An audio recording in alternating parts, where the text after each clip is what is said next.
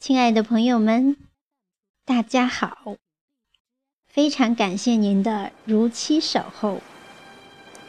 我是小宁，今天继续为您分享《冰心与烟台》的第六部分《访童年归人》，作者焦红军。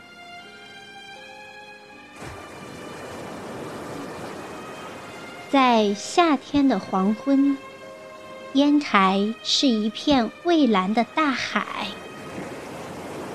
冰心一生三次到烟台，每一次都是一次回眸，每一次都是一次回归，都在他的心灵深处烙下印记。当仅仅只是一个四岁孩童的冰心回到大海的怀抱时，他的内心必定如大海般波涛汹涌。这是冰心第一次到烟台。这一次，他在烟台整整待了八年，童年时光几乎都是在这里度过的。随着生活的变迁，长大后的冰心先生离开了烟台，离开了故乡的海波，又离开了温暖和谐的家人，来到了北京，来到了美国，来到了昆明，开始不断的接触着庞杂的社会。不断的成长与思考，同时也不断的用笔记录下来。这个初出茅庐的思想纯洁的女青年，心中满是关于美、关于善的意念和印象。她也希望世上每一个家庭、每一个人。都像她自己和他的家庭一样的幸福。然而，在那个布满阴霾的年代，他却见到了许多普普通通而心地善良的人们遭遇着不幸。于是，他心中那片盛满爱的海洋变得不平静起来。他思索社会。思索真理，他在诗歌中这样写道：“海波不住地问着岩石，岩石永久沉默着，不曾回答。然而，他这沉默已经过百千万回的思索。初时的海中，神秘的礁石上。”处处闪烁着怀疑的灯光呢。感谢你指示我，生命的舟，难行的路。通过诗歌，我们可以看到大海对冰心的思想启迪，大海对冰心渐渐发育成型的人格塑造，大海给予了冰心以广阔的胸襟。陈豪的个性，博爱的风度，冰心渐渐随时代的浪潮推上了文学的道路。冰心曾说过，随家迁到烟台后，先后在海军采办厅、海军医院、海军练营、海军学堂住过，每一处住所都临近大海。海浪、沙滩、炮台、灯塔、水兵、旗台，在童年的心灵留下深深的烙印。在我的作品中，有描写海的章句，那都是烟台的大海。他用深情的笔触。用美好的诗歌描写父亲、军营和大海。澎湃的海涛，深沉的山影。夜已经深了，不出去吧？看呵，一星灯火里，军人的父亲独立在旗台上。从诗歌中可看出，冰心与大海密不可分。它既是冰心反复吟诵的题材，又在创作中给他给养。冰心多次以如泼之墨描绘大海辽阔深邃、博大精深、绚丽多彩的形象。把大海作为理想人格的化身，自称“海的女儿”。这童年的根据地，冰心又怎能不常怀念想呢？他记得那个小金沟寨，这个还在山州海鱼安息着的村落。在冰心看来，却是那么的亲切。百十来幢逶迤着的村舍，还有那些淳朴勇敢的乡亲，这些足以让冰心动容，念念不忘。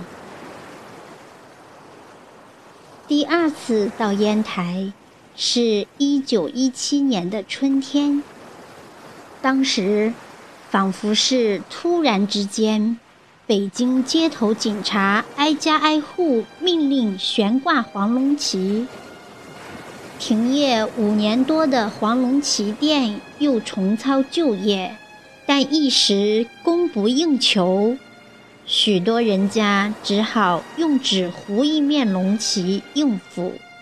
而那些早就盼望轻视复辟的王公贵族，一老一少则弹冠相庆，兴冲冲地聚集在皇宫门前等候觐见皇上。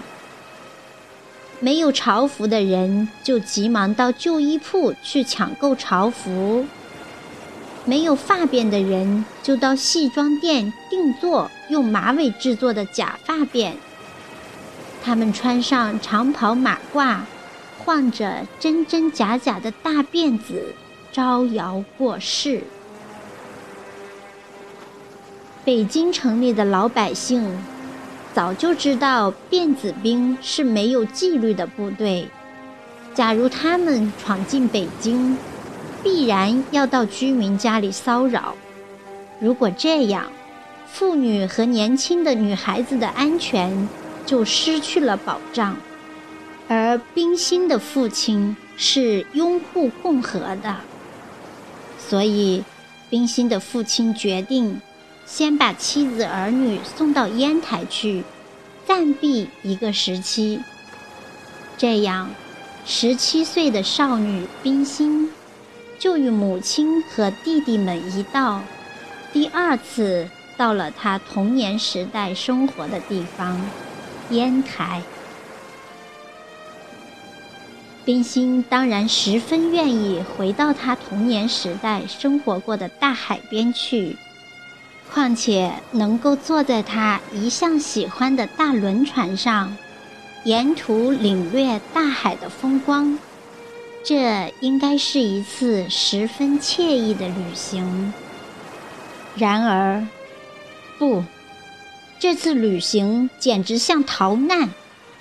因为无数的家庭都把张勋的辫子兵看得像瘟疫一样可怕，都想尽快的离开北京，所以从塘沽至烟台的轮船非常拥挤。军学司长的家眷，竟然只能坐在闷热的货舱里，与许许多多逃离北京的人们拥挤在一块儿。度过了几十个小时的窒息、炎热、黑暗的海上生活。等到轮船终于抵达烟台港时，冰心赶紧走出货舱，迎面立刻吹来了徐徐的海风。大海又一次在这位海的女儿面前，展现出自己神奇而又美丽的容颜。冰心望着他久违了的大海，他已经离开这里五年了。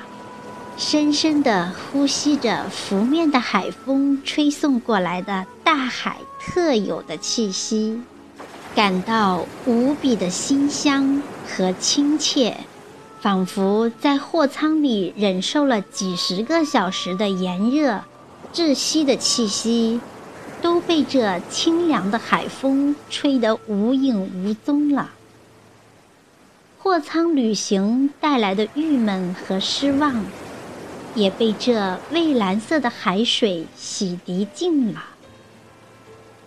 他面对着自童年时代就无比熟悉的大海，内心里轻轻地向他诉说着：“大海啊，你的女儿又返回到你的身边来了。”就这样。冰心又住进了他童年时代住过的房子，他又可以像他儿时那样，随时凭窗眺望大海的风姿，或者到海边的沙滩上去玩耍、去散步了。所不同的只是，过去的她，还是一个不谙世事的小姑娘。而现在，已经是一个亭亭玉立的十七岁的女孩了。随着时光的流逝和年龄的增长，他觉得，面对着童年时代就熟悉的大海、沙滩、山峦、灯塔，他有一种既熟悉又陌生的感觉。所以在十七岁的冰心心灵深处，就有了许多的感慨。原是儿时的海，但再来时却又不同。沿着倾斜的土道，缓缓地走了下去。下了几天的大雨。溪水已涨抵桥板下了，再下去，沙上软得很。捡块石头坐下，伸手轻轻地拍着海水。朋友啊，又和你相见了，一切都无改，灯塔还是远立着。海波还是沾天的进退着，坡上的花生园子还是有人在耕种着。只是我改了，膝上放着书，手里拿着笔，对着从前绝不起问题的四维的环境思索了。居然低头写了几个字，又停止了。看了看海，坐得太近了。凝神的时候，似乎海波要将我飘起来。儿时的朋友，海波啊，山影啊，灿烂的晚霞啊。悲壮的喇叭哈，我们如今是疏远了吗？荡漾的是小舟吗？清脆的是岛山吗？蔚蓝的是大海吗？我的朋友，重来的我，何忍怀疑你？只因我屡次受了梦儿的欺罔，年光真是一件奇怪的东西，一次来，心境已变了。再往后如何？也许是海借此要拒绝我这失了童心的人，不让我再来了。冰心非常愿意在他热爱的大海边多住些时日，但是暑假就快结束了。而且，张勋复辟的丑剧只演了十几天，就匆匆的收场了。卞子冰被赶出了北京，像走马灯一样的，北京又恢复了表面上的共和政体，由冯国璋任代理总统，段祺瑞任国务总理的北洋军阀政府。执掌了政权，所以冰心这次只在烟台住了不长的时间。暑假快要结束的时候，他就与母亲、弟弟们告别了父亲的老友，告别了过去的老屋，乘船离开烟台，又回到了北京中剪子巷十四号的家中。第三次回烟台，却已是一九三五年的初夏了。正是在这个夏天，冰心又回到了这个让他日夜思念的地方。后来他在文章中提到：“我是一九一一年离开烟台东山的，一九一七年曾回去一次。”这中间变化不大。等到我一九三五年再去时，东山的海军学校里已住了军队，我只能从墙外看到那间高出墙头的暗旧的小楼。这时我还注意到，从山上卡子门到东山海校的路上，这一片土地。是属于金沟寨的。两旁田地中坟冢的墓碑上，刻有许多真女劫富的字样。我猛忆起我小时书斋墙外就有田地中的丛冢，往往听到墓边有妇女哭老爷的悲切的声音。那都是受了委屈的寡妇来发泄她满腔的凄楚悲凉的。封建社会对于女性的压迫，童年的我还不能体会到。这一次，冰心看到的景象却是完全不同的，她的内心也荡起了小小的涟漪。当他看到村北的海军练营、村南的海军学校都已不复存在了，失落油然而生。所幸金沟寨还在，这个冰心所熟悉的，一想起就感到亲切的村舍。让冰心找到了一丝慰藉。他用尽了自己所有的感情，喊出：“请接受我从千里外送去的祝福。”金沟寨听到了，烟台也听到了，冰心与大海。烟台与冰心，冰心的关于大海的文字，冰心童年的记忆，已经变得水乳交融，密不可分。这是一个赤子的祝福，或者呐喊。难怪老舍之子。冰心研究会名誉会长舒乙会说：“烟台给了冰心终生的快乐和自由。”冰心之所以对烟台、大海最有感情，把烟台称为灵魂上的故乡，是因为他对烟台、对烟台的大海太熟悉。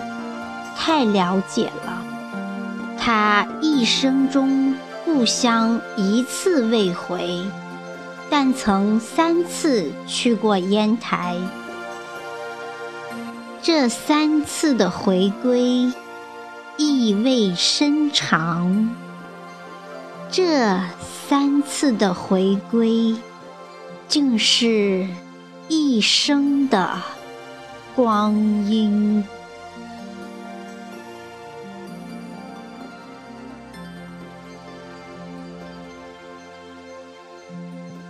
好，朋友们，今天的分享就到这里，感谢您的聆听，我们下期再会。